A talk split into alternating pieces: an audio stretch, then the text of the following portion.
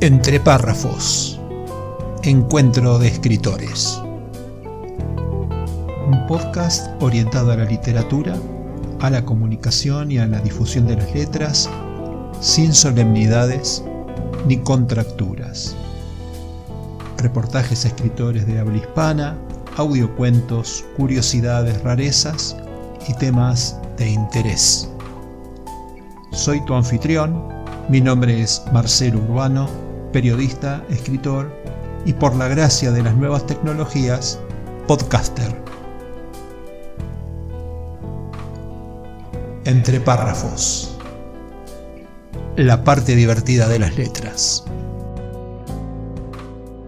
Hola, bienvenidos a este nuevo encuentro de escritores. En el episodio de hoy, en versión internacional, entrevistaré a Mireia Jiménez Sigón, escritora, oriunda de Valencia, madre de dos hijos y autora de diez, libros, enrolados en lo que podría denominarse como ficción histórica, oficio que compartimos.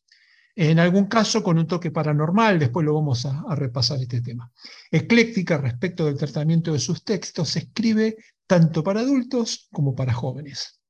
Sus obras son Ciudadano Soldado, de 2017, mi cuaderno de lectura de 2019, Relatos de Otoño de 2019 también, Cuatro Estaciones, dice como subtítulo, El viaje que se convirtió en leyenda de 2020, Halloween, Relatos de Leyenda de 2020 también, Las Armas al Pueblo, Madrid 1808-2020, El regreso de los dinosaurios y otros cuentos dinofantásticos del 2021, Toletum, una aventura de, la, de otra época, de 2021, el Pacto de las Flores, Edetania número uno, que es su última novela aparecida, digamos, en 2022, y El Tribunal de las Aguas, que es Edetania número 2, que estará a la venta desde octubre de 2010, 2022. Ha colaborado en los programas de radio, en varios programas de radio, ya estamos todos, Radio Sport Valencia y Obligaciones Las Justas, Plaza Radio Valencia, hasta diciembre de 2021 administradora del grupo de Facebook Novela Histórica, que cuenta con el mayor número de miembros en este campo, coordinadora de los clubes de lectura de novela histórica en Facebook y de Germana de Foix en Liria, Valencia. Le damos entonces la bienvenida a Mireia. ¿Cómo estás? Buenas noches para vos, buenas tardes para mí. Exacto, buenas tardes, buenas noches. Encantadísima de estar, de estar hoy aquí contigo. Bien, igualmente para mí, estoy ansioso para que nos cuentes tu historia y sobre tu interesante y larga eh, obra literaria. Así que bueno, vamos al, meollo del asunto. Tu primera novela, Ciudadano Soldado, se publica en 2017. En los últimos cinco años metiste diez novelas. Sos una escritora prolífica. ¿Cómo te organizas para escribir? ¿Cómo es un día de Mireia Jiménez Igón? A ver, es que em, cuando has presentado las novelas ha habido algunas que en realidad es una reedición. Entonces, no es que haya habido tropecientas novelas en un mismo año, es que ha sido reeditada y a lo mejor ha llevado otro título, sobre todo porque aparecía con una editorial o pasaba de editorial a ser autopublicado. Bien, ¿el número final sería entonces? Pero, pero no. Entonces, eh, Ciudadano Soldado eh, efectivamente fue la primera que es, eh, digamos, el, germen que, hace que crezca después Madrid 1808, las armas al pueblo.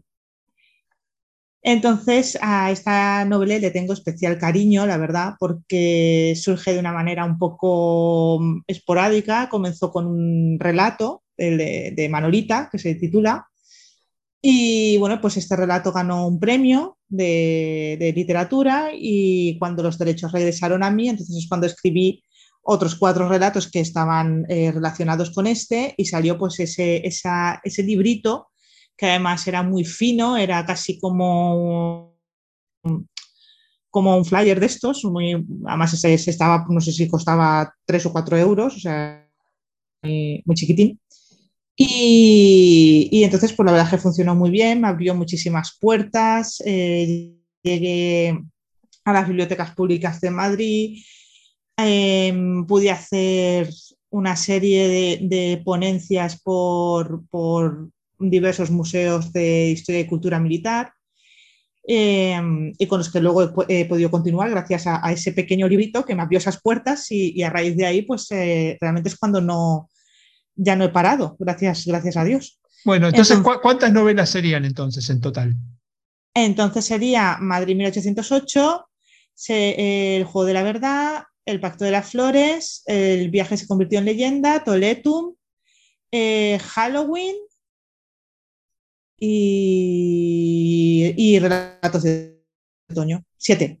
Siete. Bueno, has metido en cinco años siete novelas. Entonces, ¿cómo es para cómo te organizas para escribir? Esto es poco más de una novela por año, ¿sí?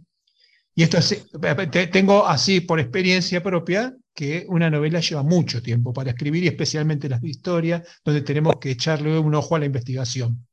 Pues lo que hago en realidad es porque alterno. Bien de esas siete novelas, tres realmente son eh, antologías de relatos.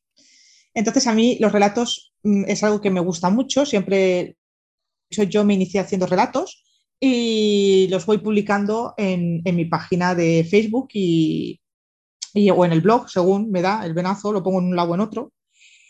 Y entonces, pues cuando he visto que tenía un número considerable de relatos que podían mantener una misma temática, pues los he reunido todos y los he juntado en un, en un librito.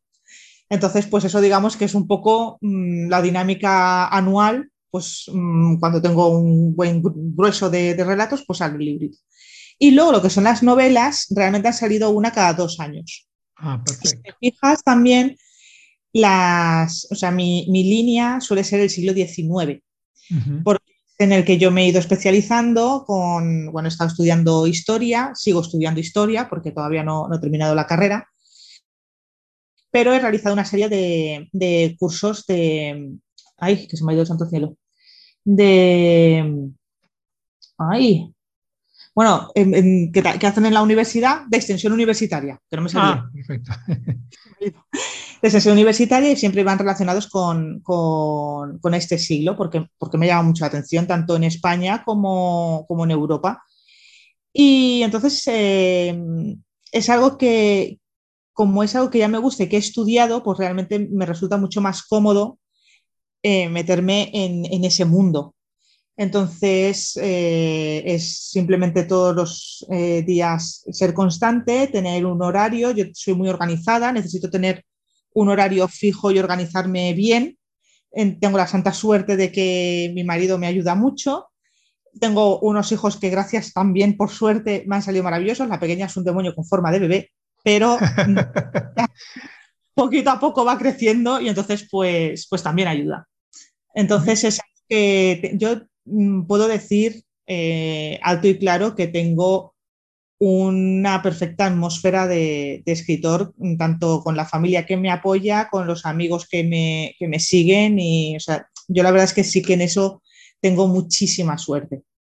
Bien, como eh, se nota desde, desde aquí, a los que empezamos a conocer tu obra, tu inclinación hacia los temas históricos, y nos has dicho que estás estudiando y que te ha picado el bichito de la historia eh, a través de, del estudio. Pero ¿hay algún, alguna, alguna relación respecto de tu niñez que, que, vos digas, bueno, yo me dediqué a escribir historia por esto? ¿Cuál es la razón que te impulsa tanto con la historia? Pues eh, la razón en realidad eh, viene de, de, bastante atrás y es, yo creo que es que son fiebres que todos hemos pasado por ellas y, y que algunos nos ha dirigido más hacia el terreno más histórico, más realista y otros quizás a la, parte más eh, fantástica o mitológica. Y entonces yo comencé mucho con las leyendas artúricas. Me encantaba el rey Arturo, era, era superior a mí. Me, he leído infinidad de libros, de sagas, en fin. De ahí, no sé por qué, ni, que no guarda relación ninguna, ni me no lo entiendo tampoco, pero por, no sé por qué descubrí la figura de María Antonieta. Y me llamó la atención María Antonieta. Entonces me dio por leer todo lo que había de María Antonieta. Em, eso estoy hablando entre el colegio y principios del instituto, ¿no? Pues entre los 12, 15 años, por ahí. Y ya poco a poco fui descubriendo que realmente la historia me gustaba y además cuanto más cercana, más me gustaba. Es decir, em, así como a mucha gente le gusta o el imperio romano o, la época medieval que es como más oscura, más mística, no sé, a mí me, me resultaba más llamativo pues qué había sucedido realmente hacía tan solo 150 años que tengo en casa mmm, cosas que han pertenecido a mi familia, que tienen esa edad y, entonces pues que es palpable, que todavía está ahí y que sin embargo la gente ha olvidado muy rápido. Entonces era una época que a mí me, llamaba muchísimo la atención, de ahí empecé también con el romance de Alfonso XII y María de las Mercedes, en fin, eh, las revoluciones industriales, las grandes guerras, eh, o sea, el, el, siglo XIX y principios del XX para mí es, es, muy llamativo y es lo que, lo que más me gusta leer y estudiar. Bueno, ¿cómo, ¿cómo fue tu paso de la literatura para adultos a escribir para los más jóvenes? Pues en realidad he sido algo casi terapéutico. Ajá. Porque um, con el Pacto de las Flores, eh, que, que, al final termina siendo un siglo XIX alternativo, si es que no me salen de ahí nadie. Ajá. Entonces, eh, yo soy una persona que además de la novela histórica me gusta muchísimo la fantasía épica. La fantasía épica, algunos toques de ciencia ficción y en concreto el steampunk. Y el steampunk, que es el, subgénero este raro donde se desarrolla el Pacto de las Flores, eh, siempre me ha llamado tanto la atención que siempre he querido escribir algo. También quiero escribir algo de fantasía épica, pero es que pienso que son géneros muy difíciles para mí. Entonces, para, para hacer este mundo steampunk y este siglo así XIX alternativo, me dije, bueno, ¿por qué no? Ya que puedo hacer prácticamente lo que me dé la gana dentro de, esta ucronía mientras tenga un hilo que, eh, creíble y, un hilo conductor que sea mm, bien denso, por decir una manera, pues me dije, bueno, pues ¿por qué no? Pues vamos a hacer que eh, los personajes, los que lleven la fuerza de esta historia, sean eh, casi adultos, ¿no? Pues lo, de 17, 18 años. Ah, ¿y tuviste que modificar mucho tu estilo original? ¿Tuviste que adaptar tu, tu, propia, tu, tu propio texto interior para hacerlo? Mm, sí, sí, porque yo suelo escribir muy decimonónico. Uh -huh. Entonces sí que tuve que refrescar eh, esa, esa forma de escribir para que fuese más cercana y tuviese un abanico muchísimo más amplio de lectores, porque, porque si no, al final hubiese quedado quizás un poco raro. Porque uh -huh. si yo mi intención es que, es que tenga efectivamente un, una edad mínima de, de, lectura para gente a partir de pues eso, 16, 17 años en adelante, porque ya de ahí para arriba han leído mmm, personas de 70, de 75, me ha sorprendido muchísimo porque porque no sé, no, no, no lo esperaba. Y, y, entonces sí que he tenido que suavizar bastante el lenguaje, cosa que también ha hecho, como te comentaba, muy terapéutico y muy liberador. O sea, en esta trilogía me lo he pasado muy, muy, muy bien escribiéndola, precisamente por eso, porque podía eh, inventar, podía utilizar un lenguaje más ligero e incluso en ocasiones divertido por, por ciertas conversaciones que, que mantienen los, los, personajes. Además de imaginarme en ese punto ucrónico qué hubiera pasado si Napoleón hubiese ganado la guerra en España. Correcto. Entonces, mmm, sí que lo he tenido que cambiar, pero a la vez no me ha resultado, no me ha resultado muy complicado.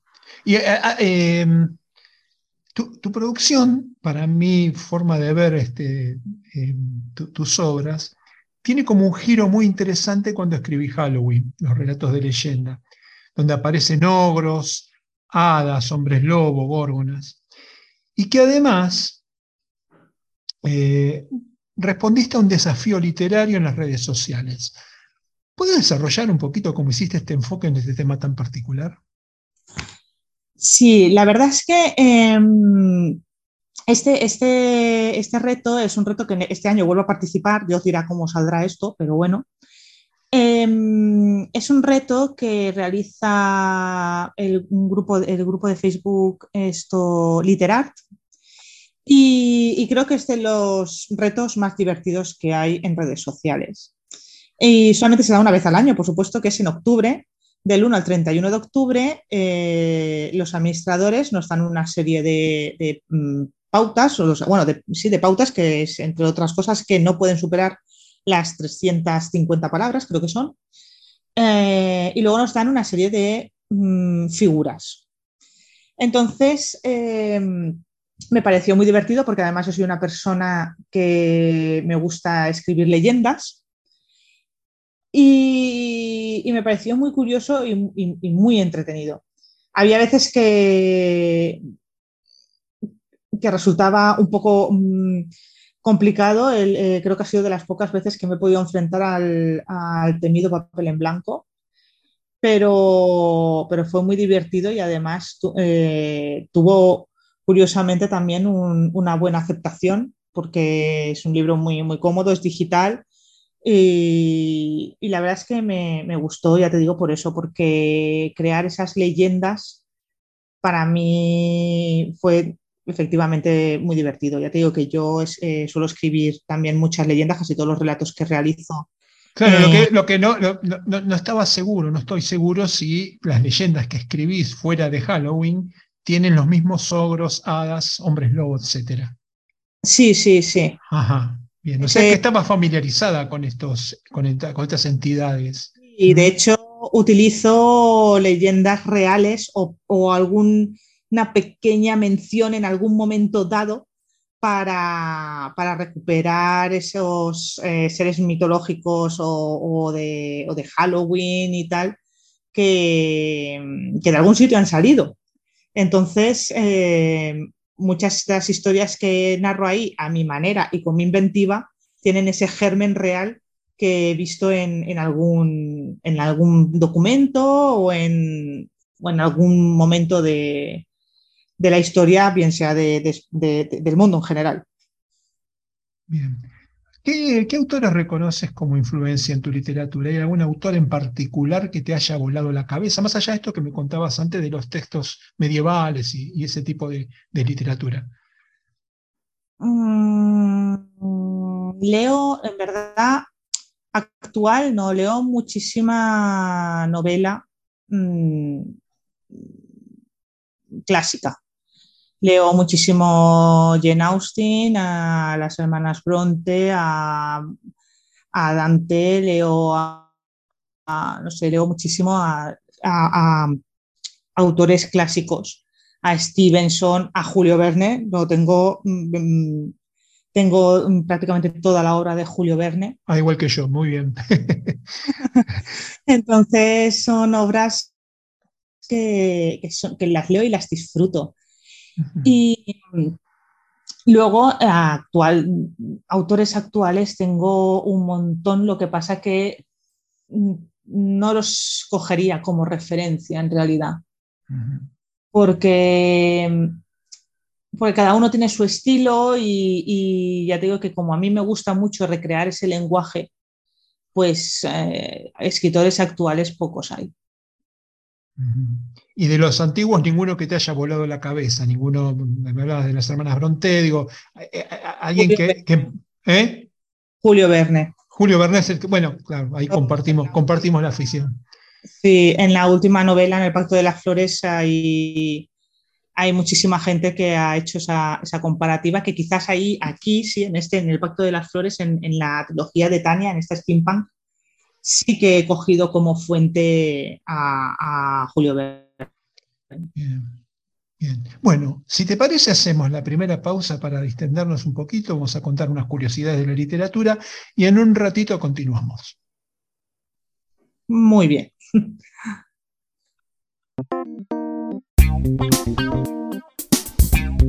Entre párrafos, curiosidades, rarezas, misceláneas y datos inútiles pero literarios.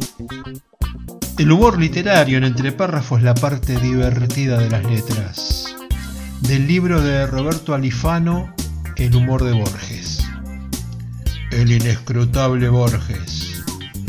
Borges es un escritor para escritores. Su lectura lleva implícita infinitas lecturas, salvo en contadas ocasiones, como en las milongas, en que resulta profesionalmente popular Leerlo involucra una necesaria cultura literaria. Una mañana comentó, ayer me vinieron a ver unos médicos que me dijeron, bueno, durante mucho tiempo no nos atrevimos a leerlo. Hay algunos médicos que son bastante ignorantes, interrumpo. Sí, sobre todo en materia de medicina, completa Borges con una sonrisa. ¿Y qué otra cosa argumentaron? preguntó. Bueno, insistieron en que soy un escritor difícil de entender, prosigue.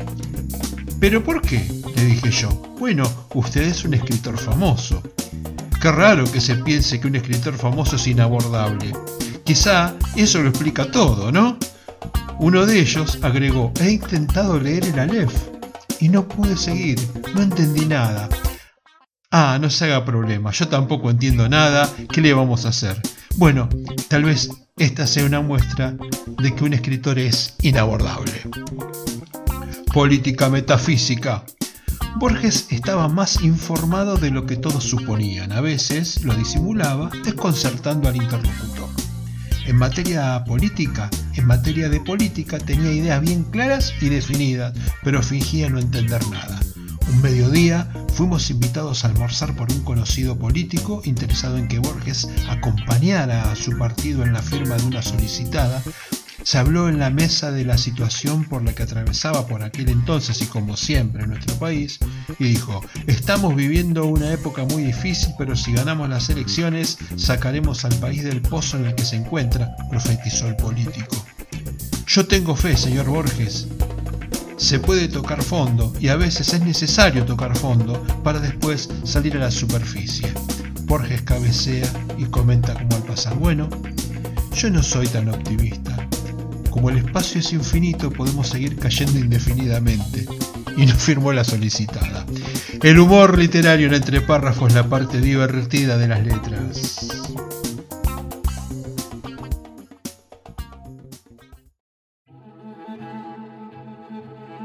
La clave Muspelheim. Dijo la crítica. La novela de Marcelo G. Urbano es una pieza que tranquilamente está a la altura de las que suelen ganar el premio Planeta o incluso de muchos bestsellers internacionales. De hecho, hay algunos aspectos de la trama que recuerdan a obras maestras del género como El péndulo de Foucault de Humberto Eco o El Club Dumas de Arturo Pérez Reverte. A veces los milagros ocurren y es toda una fiesta cuando esto sucede. La clave Muspelheim es una masterclass sobre cómo escribir una novela con recursos clásicos de ficción histórica, pero también del documental y del cine de suspenso. Suplemento Cultura Diario Hoy Día Córdoba, Cesari Novek. Para adquirir el libro en formato papel solo para Argentina, https barra marcelogeurbano.com.ar slash tienda para Latinoamérica y Europa, adquirirlo en la tienda del autor en amazon.com, tanto en formato papel como en ebook. La clave Muspelheim. Estamos de regreso con nuestra invitada Mireia eh, Jiménez Sigón, repasando su historia y su obra. Em, toda tu obra es autopublicada, ¿verdad? Sí, ¿cómo fue el proceso de autoedición de tu primera novela y qué aprendizaje tuviste con, la experiencia? Bueno, pues aquí yo he sido una de esas escritoras o escritores que en sus inicios fueron estafados por una editorial. Entonces eh, tuve una muy mala experiencia y, a raíz de ahí, cuando recuperé todos los derechos y después de, terminar el proceso, eh, incluso judicial, eh, pues ya pude mm, publicar esas novelas eh, autopublicadas. Pues para mí la verdad es que ha sido un descubrimiento y de hecho considero que, que un escritor para casi poder vivir un poco de, la literatura, un poco porque es, es muy difícil, mm, tiene que jugar con las opciones, tener, ser autopublicado y tener eh, alguna novela en editorial o con una distribuidora. al principio, la verdad es que mm, tuve la suerte de, tener a mi alrededor gente que, ya mm, sabía de estos temas y entonces estas personas pues me ayudaron a crear la cuenta KDP en Amazon y a subir una novela y tal, y a partir de ahí yo ya me dediqué a investigar por las entrañas de, KDP y de Amazon y todo esto, y entonces eh, ya me lo, me lo comencé a, a, comer y a guisar yo sola. Después eh, también tuve la suerte de conocer a, una persona que es muy, es bastante buena en, cuestiones de, moverse en redes sociales y demás, que es, eh, se llama Luis Manuel. Y, este hombre, pues, aparte, pues, lleva autores y eh, por otro lado tiene cursos de, para enseñar a la gente a moverse en redes sociales, porque no todo el mundo sabe hacerlo y a veces eh, sin querer muchos escritores cometemos errores de pues, errores, entre otras cosas, por ejemplo, de ser muy pesados con, nuestras novelas o de hablar solamente de nosotros sin ofrecer nada más o, cosas similares. Entonces, eh, con él aprendí también mucho a moverme en redes sociales y a partir de ahí la verdad es que ha venido ya prácticamente todo, todo rodado. Bien, ¿Es posible contar tu mala experiencia como con la editorial o, preferís no, no, contar? No, bueno, la mala experiencia fue que era una, era editorial, eh, los conocí, la verdad es que eh, tristemente eran, los conocía de, hace tiempo, incluso eran amigos, y, y entonces pues con ellos publiqué dos novelas, que eran el, Juego de la Verdad y el de Ciudadano Soldado. Y entonces no, recibí regalías ninguna. Cuando eh, sí que sabía que se habían vendido porque pues eh, cuando uno comienza es cuando más arropado está casi por la familia, ¿no? Entonces, em, sabía que muchos amigos habían comprado los libros, que mucha gente había, de familiares, de amigos de familiares y demás, pues se sabía que, tenían los libros. Entonces, al final tuve que contratar a un abogado especialista en, estos temas y a partir de ahí fue él el que se encargó absolutamente de todo con, ellos. Em, cuando ganamos, pues eh, me devolvieron las regalías, me, o sea, me devolvieron, me, dieron, me pagaron las regalías, me devolvieron los derechos de, autor y ya se cerró y dijimos que ni yo daba sus nombres ni ellos me, nombraban a mí y, así se quedó. Pero bueno, tuve que, que, llevar un especialista legal conmigo porque, porque si no es muy, muy, muy difícil ganar contra una editorial. Bien, bien. Me parece que, está, que es prudente contarlo porque a muchos de nosotros que estamos incursionando en algunos, con algunas experiencias, parece sensato escuchar a los que ya la pasaron para que nos transfieran un poco de, esa experiencia y nos ayuden a, pensar y, tener clarito con quién nos metemos. Bueno, ¿cómo manejas el arte y la corrección de textos en tus libros? Pues normalmente contrato a, tengo dos personas eh, que son las que básicamente corrigen las, novelas. Esta última me he lanzado yo más a la piscina con el Pacto de las Flores y, la he corregido yo.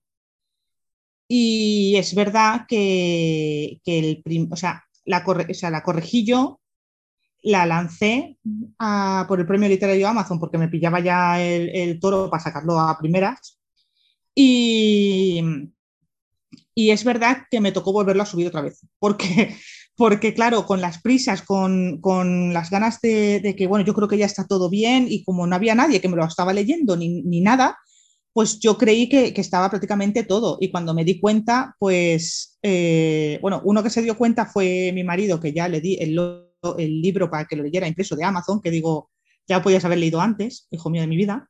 Entonces, y entonces descubrió en un momento dado que había eh, dos nombres que se habían mm, intercambiado en un, capítulo. Y eso me tocó corregirlo y luego Alejandra de San Cristóbal me, me escribió por privado y me dijo que había visto, había visto hasta 10 ratas. Digo, madre de Dios, con lo cual lo corregí todo corriendo y, lo revisé ya bien, ya lo leyó también eh, mi marido que está haciendo ahora el doctorando también en historia y todo, y entonces ahora ya salió como corresponde.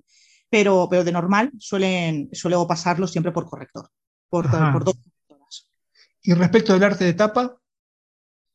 Las tapas mm, eh, siempre me las ha hecho eh, una chica que se llama Alexia Jorques, que me gusta muchísimo cómo trabaja. Pero en esta trilogía, en esta trilogía, en la, en la trilogía Steampunk, esta que es más juvenil, me las he hecho yo. O sea, son las primeras que yo me hago. Y la verdad es que estoy bastante contenta con conforme ha quedado. Al principio me da un poco de miedo porque, claro, haberme lo hecho yo y todo, pues eh, con la experiencia justa de haber estado jugando con, haciendo composiciones y demás por entretenimiento, ya me lancé a la piscina porque yo me dije que este libro, ya que lo presentaba el premio literario a Amazon, pues que yo me lo hacía todo. ¿Y qué lo hiciste? ¿Con Canva? ¿Con, Photoshop?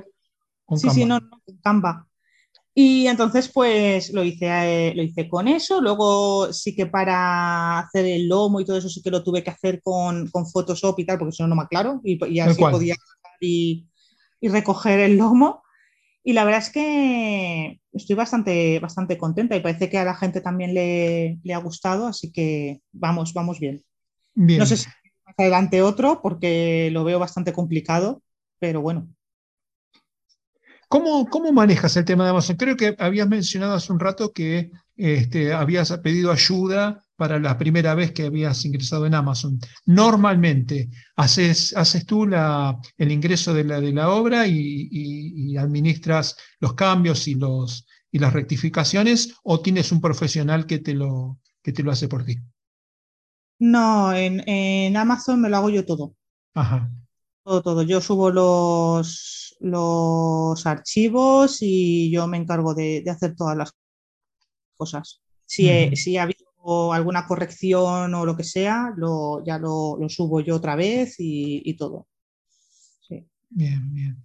Eh, ¿Y el tema de prensa y difusión? ¿Tienes algún profesional o hay algún secreto metodológico que nos puedas contar? Pues la verdad es que no. O sea, no sé muy bien cómo, cómo funcionar con el tema de, de la prensa, porque no es, o sea, no, no suelo hacer ni notas de prensa ni nada, porque no, no sé hacerlas. Entonces, cuando he salido en prensa ha sido sobre todo porque o bien alguien que trabaja en ese medio ha leído alguna de las novelas y la ha reseñado, o porque he participado en algún evento literario y por lo que sea, pues ha tenido más repercusión eh, mi obra que la de otra persona por lo, por lo que sea. Y por eso he salido yo en prensa, pero, pero nada más. Con respecto a los eventos literarios, ¿qué, haces? ¿Charlas? Este, ¿Te invitan a participar de, sí, de charlas y de, cuestiones técnicas? Al principio, que yo creo que eso nos pasa a todos, al principio eh, a los eventos en los que participaba casi siempre eran pagando. Entonces, claro, al final es un, tienes que, hacerlo porque es una inversión al final en ti mismo. Entonces, al principio sí que iba a, un par de eventos al año que sí que había que pagar para, estar ahí y donde normalmente eran charlas eh, o bien literarias o bien de presentación de, tu obra. Pero mm, ya desde hace un tiempo, si no me invitan, no porque, porque al final, a ver, yo entiendo que, al final eh, muchos escritores necesitan esa, esa, inversión, pero llega un punto en el que ya uno tiene que tener un poquito de, de amor propio. Ajá, está bien. Y, claro. Y entonces, si, si tu obra o los lectores quieren saber de ella, en los eventos te invitarán. ¿Y estás, eh, has armado alguna especie de guion o alguna, algún ele elemento interesante para tu charla o simplemente hablas de la novela? No, pues eh, eh, sí, mira, esto sí que, sí que es una cuestión que a alguno le va a gustar porque además no hace mucho eh, estuve en, una feria, una feria además muy modesta, pero que aún así va bastante gente. Es, eh, acaba de empezar, es en un pueblecillo así por aquí cercano, y se llama El Toro, por cierto. Y entonces eh, una de las personas que presentaba allí su obra también era la primera vez que participaba y además es un amigo mío de hace muchísimos años. Y justo nos, nos encontramos ahí y sabiendo que íbamos a vernos, pues él me preguntaba pues um, cómo enfocar todo, eh, eh, esa presentación o, o, cómo enfocar la entrevista o, o, lo que fuera que le hicieran allí. Y entonces yo, la verdad, es que al principio iba un poco um, con un papel, con cosas apuntadas para por si acaso, pero al final ya lo que me hice es una, una libreta, llevo una libreta tamaño costilla, mm y entonces en la que escribo solamente por una cara. Y entonces yo me la pongo como si fuese un pequeño atril delante mía, que los que están enfrente de mí no la ven, pero yo sí. Y entonces ahí sí que me hago un pequeño esquema de aquello de lo que quiero hablar. Tengo ya esquemas preparados de las diferentes novelas, depende de lo que vaya a presentar. Y luego sí que tengo pequeñas anotaciones, sobre todo cuando hablo de las novelas históricas, sobre eh, mm, fechas, lugares o nombres eh, completos de los diferentes personajes reales e históricos que aparecen o pueden aparecer en una, en una de las novelas o en la contextualización de la misma. Porque a veces, al final, cuando solamente tienes una, sí que más o menos eh, lo puedes controlar. Pero cuando tienes ya varias y casi todas se sitúan más o menos en un en un marco histórico casi o, o muy cercano, eh, es mejor que llevarlo, por lo menos para mí, llevarlo... Guionado, es un guion. Lape. ¿Mm? ¿Has Perdón. estado en la, en la, Feria del Libro de Madrid? No. ¿No? no. no. He estado en otras ferias, pero está la de Valencia, en Murcia, en Barcelona. Ajá. Ya pues, pudiste estar, la de Valencia es muy conocida, por lo menos aquí desde, desde Argentina. Sí, eh, en Valencia suelo estar casi to todos los años. Ah, ¿y con, con, cómo, con, digamos, con qué editorial vas o con qué signo vas? Pues voy con la editorial Tinturas. Ajá. O con la librería, antes se llamaba Pinazo y ahora eh, cerraron esa y abrieron otra que se llama Galeradas, que lo lleva un matrimonio, además son maravillosos, eh, ya lo digo, que son Eva y Helios, y de hecho con ellos, que son también los dueños de la editorial Tinturas, tengo sacada la novela Toletum, porque tienen un sello que es de coedición, Perfecto. o bueno, de autoedición, mejor dicho, porque sí, ellos sí. solamente cobran la impresión del libro, no cobran por ningún otro servicio, o sea, tú les llevas el libro ya montado y todo, y ellos solamente te cobran los libros que tú quieras tener para la venta, y si quieres distribución, los eh, tienes que... Eh, eh, tener tú esos libros para distribución, pero ellos no cobran absolutamente nada. Ajá. ¿Y cómo te las ingenias con la distribución en ese caso? Pues eh, el, al tener ellos este sello, eh, la distribución, por lo menos eh, aquí, se lleva el 30 y el 40, no, entre el 40 y el 50% se lleva la distribución. Entonces, depende hasta donde quieras llegar, eh, ellos te asesoran con un número mínimo de ejemplares para poder hacer frente a esa distribución. Ajá, Entonces, y el acto, el acto empírico lo, lo, hace una distribuidora especializada, digamos. Efectivamente. Entonces, eh, yo en mi caso decidí que recogiera todo el levante y que tuvieran también en base pues las grandes eh, cadenas de, librerías como en este caso son las, la Casa del Libro o el AFNAC o, el Corte Inglés o demás. Y entonces esos, esos libros sí que los tienen en la distribuidora y todos los años, como un reloj, eh, me mandan eh, los datos de la distribuidora de los libros que han mandado, que han vendido, perdón, eh, los libros que ellos mismos hayan podido vender en la, como editorial y como librería. Y, mm, y ya está. Y si yo lo acepto, al día siguiente, conforme yo acepto ese presupuesto, al día siguiente me pagan. Qué interesante. Qué prolijo, digamos, qué prolijo. Y como los otros, no me fue la cosa nada, nada bien. Claro. Con esto es una maravilla. Una maravilla. Son, o sea, son como tienen que ser. Bien. Bueno, Mireya, hacemos la segunda pausa y a la vuelta eh, encaramos el tramo final del programa. ¿Te parece? Perfecto. Bueno. Entre párrafos, curiosidades, rarezas, misceláneas y datos inútiles pero literarios.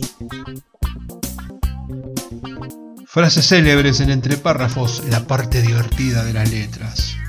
El novelista ruso León Tolstoy, que vivió entre 1828 y 1910, dejó la siguiente frase en su obra Ana Karenina.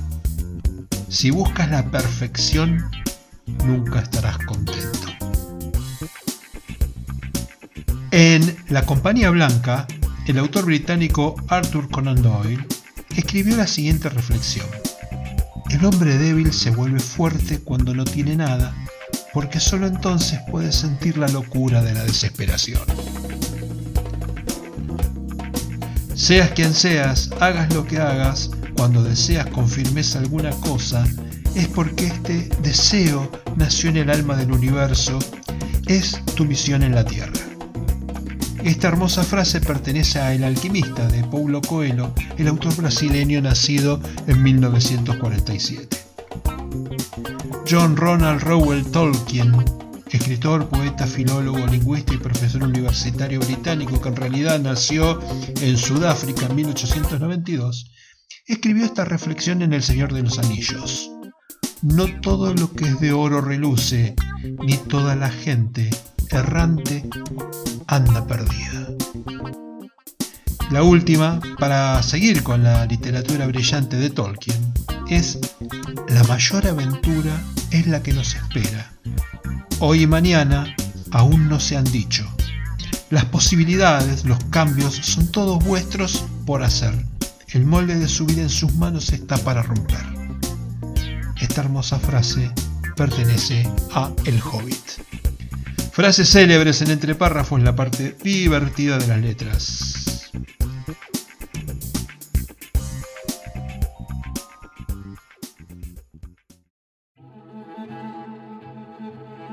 La clave Muspelheim. Dijo la crítica. La novela de Marcelo G. Urbano es una pieza que tranquilamente está a la altura de las que suelen ganar el premio Planeta o incluso de muchos bestsellers internacionales. De hecho, hay algunos aspectos de la trama que recuerdan a obras maestras del género como El péndulo de Foucault de Humberto Eco o El Club Dumas de Arturo Pérez Reverte. A veces los milagros ocurren y es toda una fiesta cuando esto sucede. La clave Muspelheim es una masterclass sobre cómo escribir una novela con recursos clásicos de ficción histórica, pero también del documental y del cine de suspenso. Suplemento Cultura Diario Hoy Día Córdoba, Cesari Novek. Para adquirir el libro en formato papel solo para Argentina, https barra barra marcelogeurbano.com.ar slash tienda. Para Latinoamérica y Europa, adquirirlo en la tienda del autor en amazon.com, tanto en formato papel como en ebook. La clave Muspelheim. Estamos de regreso con nuestra invitada Mireia Jiménez Sigón, con quien empezamos a recorrer el tramo final de este episodio. Si yo te digo el juego de la verdad, ¿qué pasa por tu cabeza? Pues por mi cabeza pasaría el renacer, porque como comentaba es una novela que salió con una editorial con la que no salió las cosas muy bien. Entonces, eh, cuando la recuperé, la cambié, cambié los nombres de los protagonistas, eh, cambié la portada, la uní porque encima el juego de la verdad eran dos libros pequeños, con lo cual lo junté todo, hice un, libro más grueso y más contundente. Y, al lanzarlo fue eh, como precisamente eso, como un, como un renacer. ¿Esto vuelve con el, mismo, con, el mismo nombre o cambio de nombre? Cambio, no, el mismo nombre. El mismo nombre, perfecto. Perfecto. Eh, ¿Estás de acuerdo con aquellos autores que les gusta eh, revisionar su obra y, hacerle cambios de manera permanente? No, no porque, porque considero que cuando uno saca su obra al mercado es porque considera que es los, o tiene la suficiente calidad como para que un lector cualquiera la lea y, y ya puede, a gustos colores siempre se ha dicho, pero mm, tenga una calidad acorde a, las personas que, a las que va dirigidas. En mi caso, sí que es verdad que hay mm, dos reediciones, pero es a, raíz de esas publicaciones con la editorial con la que tuve este conflicto. Y entonces eh, ahí sí que quise, porque yo quise hacer las mías y como hacer un borrado por completo y, que aquello desapareciera, y no volver a pensar en ello. Y entonces, eh, con el juego de la verdad, de hecho, cambié los nombres de los personajes y todos llevan el nombre de alguien que en ese momento era importante para mí, todos los personajes. Y con Ciudadano Soldado lo que hice es añadir cuatro relatos más para hacer un libro un poquito más, eh, una, para ya no hacer una antología, sino una pequeña noveleta. Bien, ah, te, hago esta consulta porque me ha tocado en, en una de, por lo menos dos de estas entrevistas que hago yo todas las semanas, colegas que han hablado de la facilidad que les da Amazon como para ir mejorando la obra con el paso del tiempo. Eh, bueno, me pareció viable, por lo menos me pareció eh, interesante eh, sugerirlo, o sea, este, si, si, alguien quiere, siente que su obra, que uno cree acabada en un momento, de pronto no lo es tanto, o de pronto el correr de la obra le da una nueva, una nueva eh, revitalización, ¿por qué no eh, cambiarla? Bueno, desde ese punto de vista te lo hacía, ¿no? Eh, esto es la facilidad que te da Amazon para, para tener una obra siempre presente, siempre actualizada. Sí, no, eso, eso desde luego em, es cierto, sobre todo por lo que comentaba antes al principio, cuando tuve que corregir mm, los, los eh, en las erratas que me habían surgido en, esa primera, en esos primeros días cuando leyeron el libro, por suerte, personas que eran allegadas a mí y, pude corregirlo y modificarlo, eso sí que es verdad. Pero, pero, bueno, en general, salvo en esa situación y en ese momento que ha sido eh, el Pacto de las Flores que tuve, que fueron por circunstancias eh, totalmente diferentes a cuando suelo publicar yo una novela, sigo pensando que lo normal cuando uno termina una obra y la publica es porque considera que, que, tiene la calidad suficiente. Sí. una cosa, ¿estás trabajando ya en tu próxima obra? Sí, sí, de hecho em, estoy aprovechando porque al final van un poco cogidas de la mano eh, las siguientes novelas van a, vuelvo otra vez a mi redil, a la novela histórica. Ellas vuelvo, una de ellas vuelve a ser una, más o menos una aventura, thriller, aventura, una, cosa así, un poco mezcla. Y, la otra es, eh, es bélica, es, en, es durante la Guerra de Independencia Española. Entonces, ya antes de, que empezara la, pandemia, que es justo cuando salió, bueno, cuando, cuando estaba trabajando con Toletun ya estaba aprovechando para, en los archivos y demás para conseguir esa documentación que necesitaba. Entonces, aunque no me he puesto todavía a escribirla, sí que estoy ya documentándome para, para ellas. Que es posterior al Tribunal de las Aguas, ¿verdad? Sí, sí, no, esta es el, eh, de Tania, la, es una trilogía que ya está escrita. Ajá que se cerrará seguramente, supongo que en Navidad. Bien, bien. Eh, eh, perdón, en Navidad el Tribunal de las Aguas. No, el Tribunal de las Aguas sale en octubre. Ajá. Ah, qué bueno. Ah, entonces vas a meter como tres novelas este año. ¿Estamos de acuerdo? Metiste el Pacto de Flores. Eh, estás metiendo el, Tribunal de las Aguas ahora en, octubre y meterías otra tercera de Detania en Navidad. Exacto. Ah, bueno. Esas son, son ya te digo, son novelas que, están escritas, que, que ya estaba, que, me gustaba. De hecho, mucha gente me ha preguntado que por qué no las saqué las tres juntas. Y, ha sido, en verdad, fue porque, bueno, hablé con, un par de, amigos que son editores y tal, porque aunque siguen un mismo hilo conductor y la contextualización es efectivamente la misma y los personajes también, digamos que el Pacto de las Flores es una especie de thriller, el, Tribunal de las Aguas es más bien una, una, aventura y el último, que es La Orden de San Jorge, es una novela bélica. Entonces, si la sacaba junta, todo en una novela, a lo mejor los cortes no se, aprecia, no se, no se llegarían a saborear igual, sino que a lo mejor el cambio es un poquitín más brusco. Ajá. ¿Y por qué de Tania? Eh, eh, sé que es una región, cuéntame un poco de geografía, que hay algunas cosas que se me escapan, pero eh, ¿por qué el uso de esa región de Detania? ¿Porque la novela efectivamente se desarrolla ahí? Exacto. Edetania era el nombre romano que tenía la zona en la que yo vivo. Y que es en el interior de Valencia.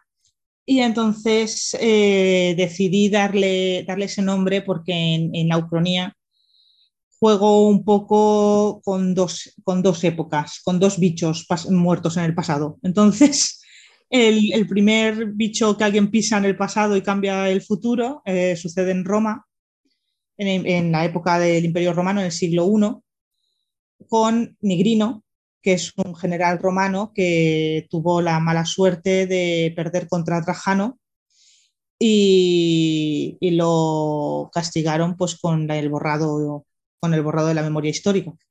Entonces su nombre desapareció para siempre y Trajano bastante que le, le dio la oportunidad de regresar a su casa, aquí a Deta, a Detania, y, poder terminar sus, días aquí. Y de aquí se han sacado pues, una serie de, en los yacimientos diversos que se han ido encontrando, se ha conseguido recabar bastante información sobre, sobre este general. me, has hecho acordar, me has hecho acordar a um, una, una figura religiosa que se le imponía en tiempos de, eh, tiempos de Inquisición, creo, que eran los innombrados o los desnombrados a, ciertos sacerdotes que eran eh, condenados al olvido. Me hizo, me hizo, acordar mucho este, esto y, uh, es una figura que me apasiona y me parece interesante que alguien por su forma de pensar o de ser pierda derecho a, la memoria, ¿no? Sí, bueno, en este caso fue porque ambos, tanto Trajano como Negrino, eh, eh, bueno, lucharon políticamente hablando para ser los, eh, los siguientes emperadores. Entonces, evidentemente, mm, Trajano fue el elegido y, y Nigrino no. Nigrino se, ató demasiado a la familia Flavia y no, y no cuajó bien la cosa.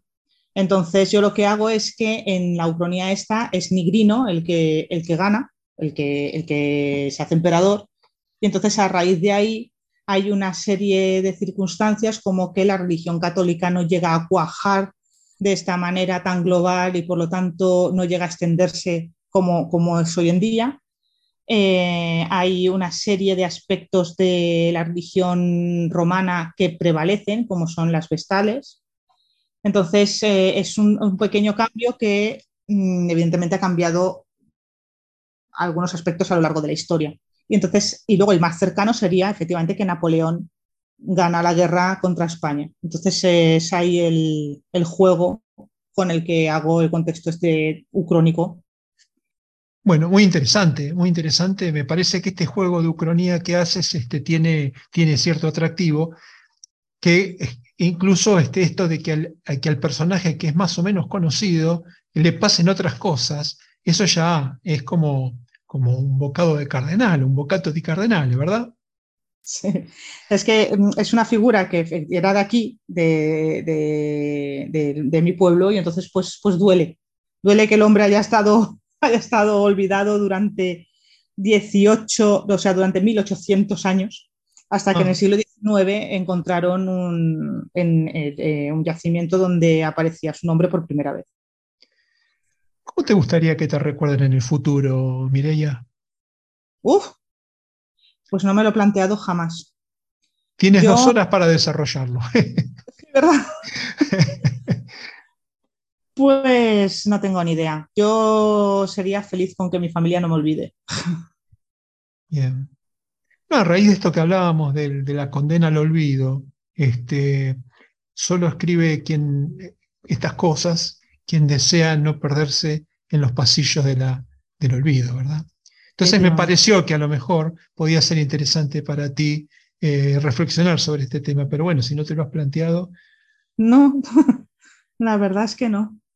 Bueno, por lo pronto hay siete novelas y otra en proceso y otras más para el año que viene que van haciendo como una especie de, de- de huella, ¿no? De pisadas Sí, no. marcadas, lo- por lo menos podría decir un día, que te recordarán tus, eh, eh, las personas que escriban tu biografía o tus biógrafos. Ojalá. Yo de momento las, las novelas, eso sí, las que, las que están por salir, mm, salen, esta trilogía sale este año y las siguientes saldrán como muy, muy, muy pronto en 2024. Ajá. ¿Te vas a tomar un año sabático o es que es una decisión personal de no, no publicar este, en el 23? No, no es que sea sabático ni nada, es porque, eh, como te comentaba, las novelas, eh, las, bueno, por lo menos hasta ahora, he tardado alrededor de dos años en escribirlas. Entonces, ahora recopilada la, la documentación, sobre todo para una de ellas, la otra tengo que seguir un poco porque hay algunos flecos que no, que no he conseguido atar. Em, tengo que estructurarla, tengo que hacerme la escaleta, tengo que... Yo hasta cuando, desde que pienso en hacer una novela hasta que la empiezo a escribir, pasa, pasa un tiempo, pasa un tiempo importante, porque necesito tener, saber en cada momento cada uno qué es lo que va a hacer. Con Ajá. decirte que tengo hasta un programa que me he hecho yo misma de Access para una base de datos, para tener ahí la estructura, los personajes, qué les sucede, qué es lo que deja de suceder, los datos históricos, todas estas cosas. Me he terminado haciendo una base de datos porque me resulta muchísimo más cómodo. Te gusta jugar con la tecnología, evidentemente, porque una escritora que se ponga a armar una, una- una base de datos Access es, este, es un montón de tiempo también, ¿no? No, No, es un montón de tiempo. Pero, pero me ha liberado muchísimo ¿eh? el poder, el, el tener esta, esta base de datos me, me ha resultado maravilloso.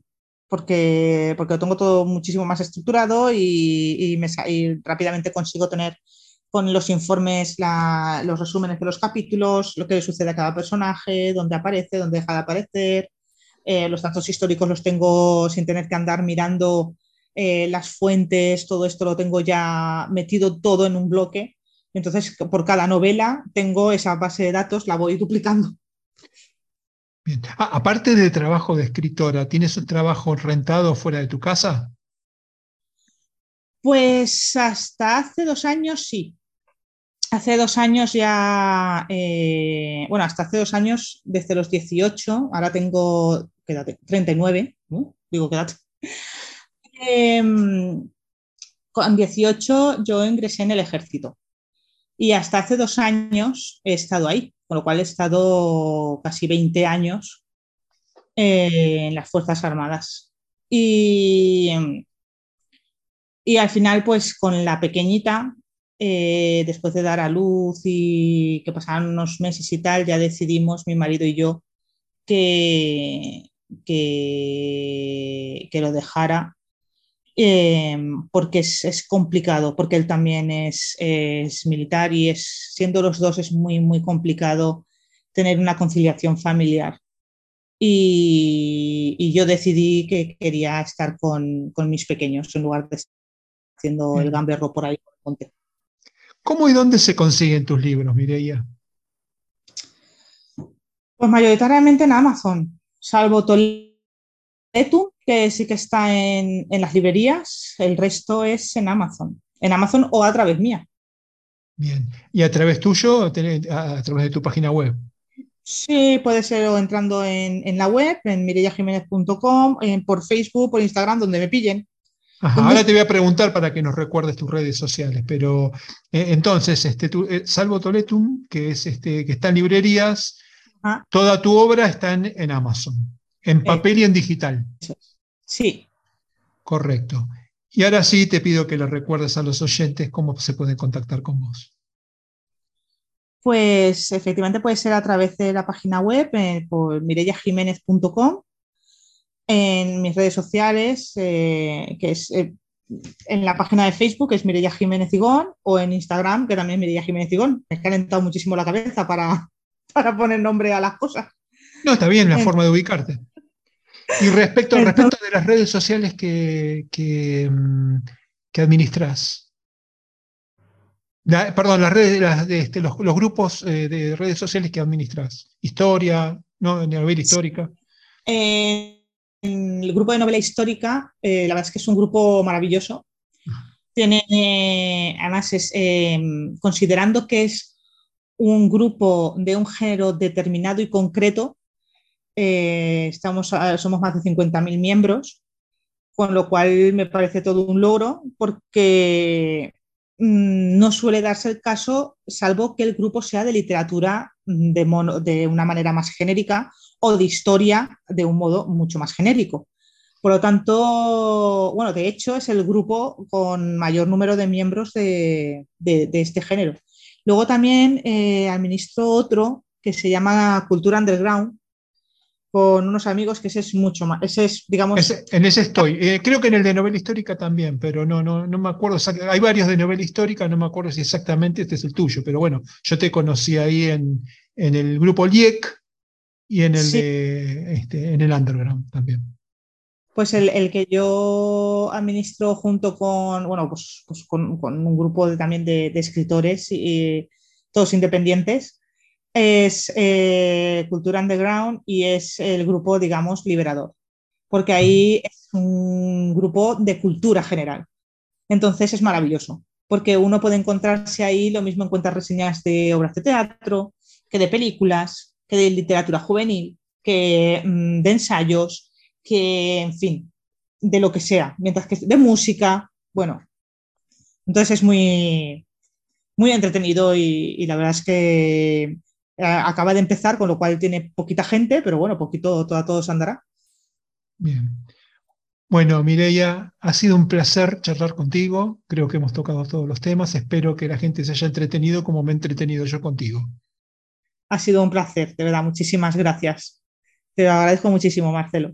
No, el agradecido soy yo y bueno, hay que agradecer también al amigo Alba eh, Salvador que, que nos ha hecho el puente para conectarnos. Resulta que acá la anécdota es que con, Salvador yo lo invité a él porque habíamos compartido alguna información desde alguno de los grupos y le digo un día, bueno, ¿por qué no te vienes a, hablar conmigo y hablamos en el, tengo un podcast, me dice, lo que pasa es que soy muy vergonzoso, me dice, me cuesta mucho. digo, no, vamos, vamos que lo hacemos. Y quedó muy bien, y él quedó muy contento.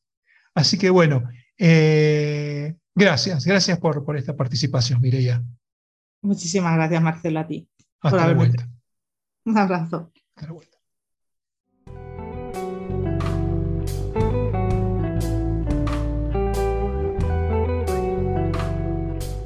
Entre párrafos.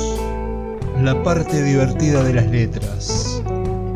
Nos encontramos todos los jueves y durante la semana avances, lecturas y muchos párrafos para compartir.